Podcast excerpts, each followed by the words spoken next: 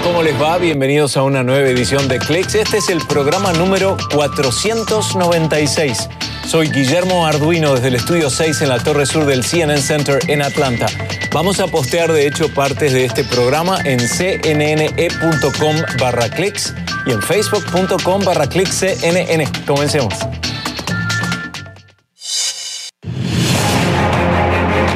Histórico año para las misiones espaciales. Tres sondas de tres países llegan al planeta Marte en febrero. También los autos eléctricos de Tesla llegan a las aplicaciones de movilidad en América Latina. ¿Qué podemos esperar en cuanto a costos e impacto ambiental? Y esta montaña rusa podría batir todos los récords de velocidad, altura y longitud.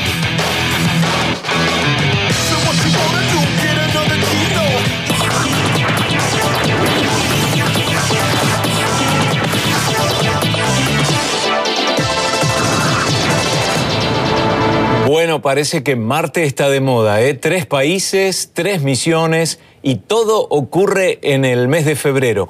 Esta semana las sondas Tianwen-1 de China y Hope de los Emiratos Árabes Unidos entraron en la órbita del planeta rojo y la tercera misión, la de la NASA, ya está en camino.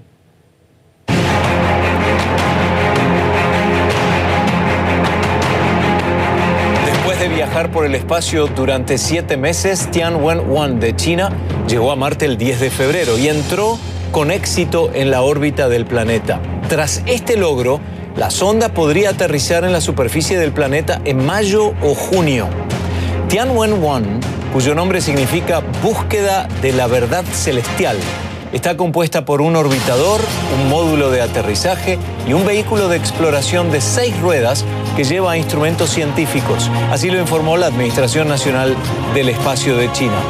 Esta agencia va a recopilar información importante sobre la estructura geológica, sobre la atmósfera y el medio ambiente y el suelo también de Marte y va a buscar cualquier signo de existencia de agua en este planeta.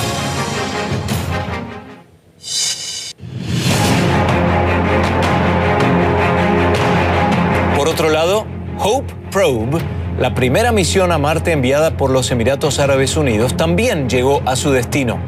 Gracias a esta sonda espacial, el país se convierte en el quinto en alcanzar la atmósfera de Marte y lo lograron el 9 de febrero.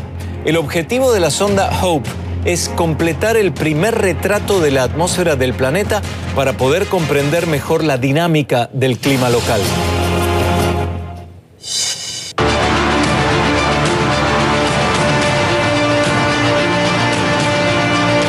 Fue un momento histórico, ¿no? Y así lo celebraron en el país del Golfo. Distintos puntos icónicos, por ejemplo, de Dubái, se iluminaron de rojo por el logro.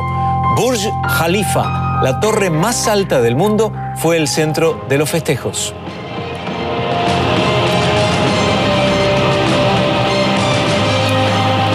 El rover Perseverance de la NASA llegará a Marte el próximo 18 de febrero. Saben que el propósito principal es la búsqueda de signos de vida ancestrales, así como la recolección de muestras de rocas y de suelo marciano que serán enviados a la Tierra para ser analizados posteriormente. El rover también lleva un micrófono que permite escuchar los sonidos del planeta rojo.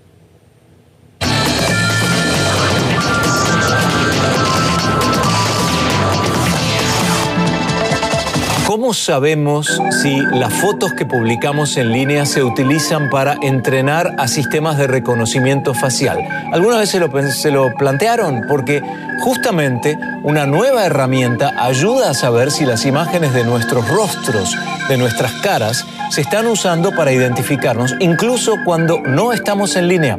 El sitio exposing.ai de exponer está en línea desde enero y permite averiguar si las fotos subidas a Flickr se utilizaron para crear un controvertido sistema de reconocimiento facial. Según el co-creador de este sitio, que es Adam Harvey, este problema es más fácil de entender cuando se vuelve personal.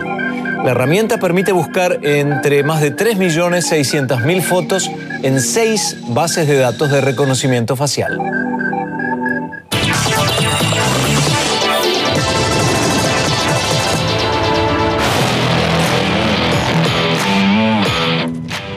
Los usuarios de aplicaciones de transporte privado tienen una nueva opción de movilidad, que son los autos eléctricos. Por ejemplo, la aplicación Beat cuenta con operaciones en países como Argentina, Chile, Colombia, México, donde asegura que cuenta con una flota de autos eléctricos marca Tesla. La llegada de eh, Tesla aplicaciones de movilidad en América Latina genera varias preguntas, desde luego. Por ejemplo, la seguridad, la cobertura, los costos y también el impacto ambiental. Por eso, para hablar de esta iniciativa, vamos con Cecil Novión, gerente general regional de América Latina de BEAT. Cecil es un, un desafío importante, sobre todo los países que estoy mencionando que tienen grandes índices de polución y grandes centros urbanos, no solo con un problema de, aire, sino también de tránsito. Así que esto eh, lo debe haber abrazado el gobierno con muchísima facilidad o no. Sí, efectivamente, Guillermo. O sea, un gran desafío, pero realmente una necesidad, ¿no? Desde nuestra perspectiva. Eh, vemos nuestro rol como aplicación de movilidad como un rol pues, de innovador en, ayudar a transformar las ciudades y hacer de las ciudades un lugar más sostenible y particularmente la movilidad en estas ciudades. Y es por eso que pues, en octubre del año pasado lanzamos este servicio de Bit Tesla en la Ciudad de México para arrancar eh, como pues la primera aplicación a tener una flota eléctrica tan grande en la región. Wow, me imagino el resultado porque Tesla tiene el concepto de lujo, ¿no? Y además de difícil de acceder, porque es un auto que primero no había una producción masiva, entonces existía ese concepto de escasez que lo hacía más interesante. Me imagino que el resultado habrá sido sumamente interesante, además porque la gente joven está muy preocupada con el tema de la contaminación y en este caso la solución es perfecta. Sí, efectivamente, te diría que este ha sido pues para nosotros un, gran éxito. Eh, dos cosas que, que, son importantes resaltar es, no solo es, digamos, una transición hacia una movilidad más sostenible y por ende pues interesa mucho, a, como lo decías, a esta audiencia, a estos usuarios que son muy conscientes del medio ambiente, pero también a través de este servicio lo que queremos es llevar toda la experiencia a un nivel, eh, a, un nivel más alto. ¿no? Eh, hemos no solamente lanzado ese servicio de vehículos eléctricos, sino también innovado en toda la cadena de valor para controlar toda la experiencia y que desde el momento donde el usuario pide el viaje hasta que lo deje el auto en, su, en su lugar, realmente la experiencia sea de los mejores estándares de servicio. Bit es una aplicación, podríamos decir que de alquiler de auto por un tiempo corto? Eh, ¿Cuál es el rango en general en que una persona usa y cómo, dónde comienza el contacto con Bit y cuándo termina para un cliente típico? A ver. Ya, pues mira, es, la idea es realmente ayudar a la gente en cualquier necesidad que tengan de moverse de un punto A a un punto B. Entonces, una vez descargada la aplicación, o sea, el primer punto de encuentro es realmente la solicitud eh, del viaje que realiza el, usuario, el pasajero. En este, y por ejemplo con Bitesla, en unos segundos se le asigna automáticamente un conductor y un auto que llega hasta su punto de recogido en menos de cinco minutos. De ahí esta persona, pues realiza su viaje en tranquilidad y con, con, alto nivel de servicio y después pues se deja en, en, su punto de llegada. Si es que cualquier, la persona tenga cualquier solicitud adicional, adicional después de finalizar el viaje, pues también tenemos 24 horas, 7 eh, días a la semana un soporte a esos usuarios disponible para pues poder ayudarles en sus solicitudes. Eso es un poco como todo el, el, el camino del, del pasajero. Y el tiempo depende mucho de las necesidades. La idea es realmente servir cualquier necesidad desde un viaje de 10 minutos hasta un viaje de dos horas. Cecil, ¿cómo manejaron el tema de los sindicatos en algunos países como Colombia o Argentina, donde la presencia de taxis tradicionales es muy, muy fuerte? Están organizados con uniones o sindicatos y no quieren este tipo de, de tecnología que les atenta contra la fuente de trabajo de ellos. ¿Cómo pudieron manejar ese tema? Fíjate que, creo que el 2020 y pues todo el contexto ha, traído cosas muy interesantes a, esta discusión. Desde nuestro punto de vista como BIT, eh, la realidad es nosotros buscamos servir las necesidades de movilidad de los pasajeros y para nosotros, o sea, más soluciones existen para servir estas necesidades mejor, ¿no?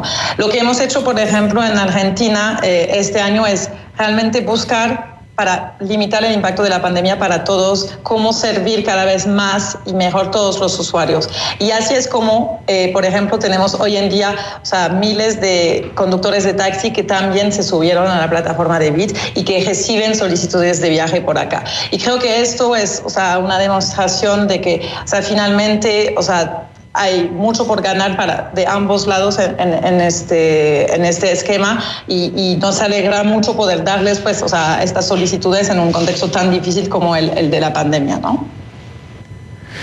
Me imagino que además el, contacto y la colaboración con las autoridades eh, a, nivel nacional y a nivel eh, eh, ciudad debe ser muy, muy importante para lograr ese acercamiento. ¿no? Entonces yo como cliente, Cecilia, esta es la pregunta final si yo veo esta entrevista y digo, qué bueno, quiero, quiero tomar un auto de Beat, ¿qué es lo que tengo que hacer y en qué ciudades del mundo lo puedo lograr?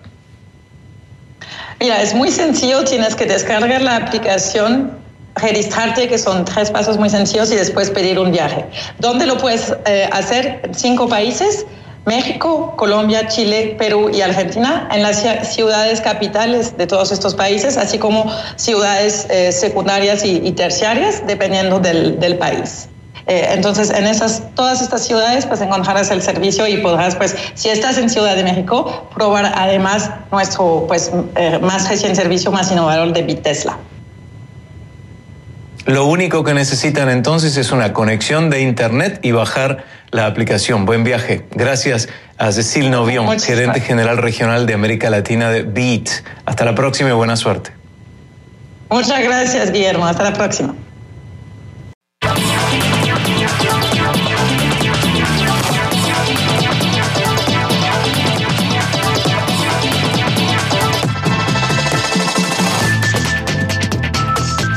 La pandemia del COVID-19 trajo consigo innumerables modelos de mascarillas y no es sencillo saber si todas son eficaces. Bueno, en Estados Unidos esta situación podría empezar a cambiar.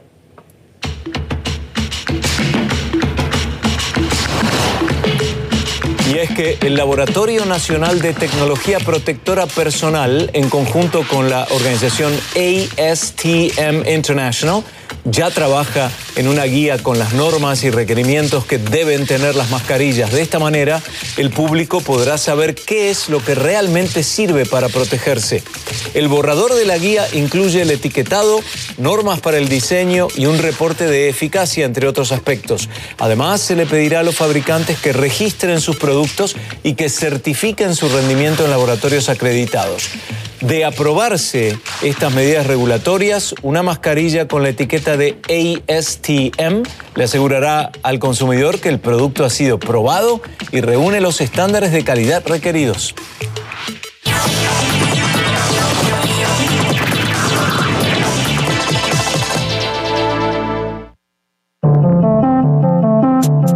Las personas que padecen demencia pueden encontrar ayuda para manifestar el nivel de dolor que sienten con diversas herramientas tecnológicas, ¿no? Pero ahora se le suma una aplicación digital, PainCheck. La herramienta, desarrollada en Australia, usa el análisis del rostro y la inteligencia artificial para identificar este fenómeno en una persona.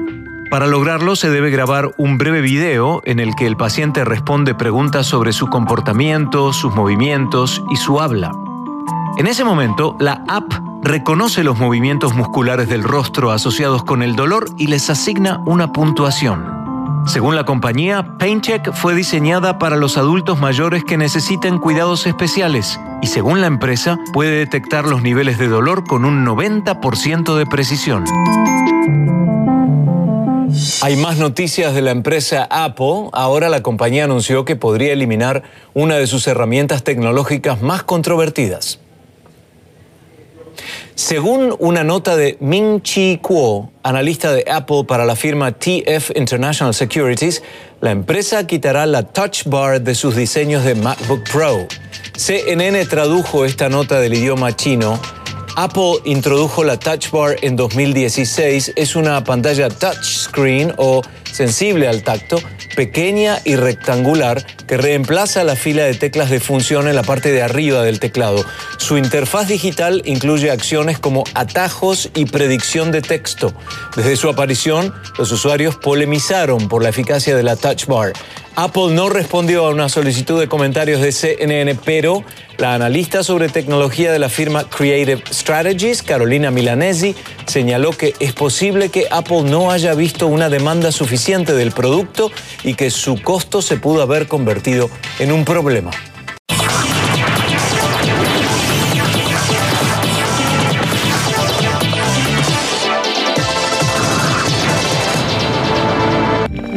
A medida que la NASA desarrolla nuevas misiones tripuladas, cada vez se necesitan más innovaciones en comida sustentable para alimentar a los astronautas en el espacio.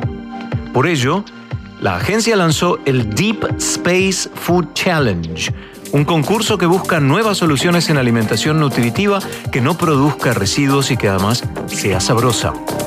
Los participantes del concurso deberán tener en cuenta las necesidades alimenticias de los astronautas, así como la conservación en un ambiente extremo. La iniciativa repartirá más de 500 mil dólares en premios para los ganadores residentes en Estados Unidos. La Agencia Espacial de Canadá también ofrece apoyo a equipos de ese país. Y para participantes internacionales habrá premios de reconocimiento. La fecha de cierre es el 30 de julio.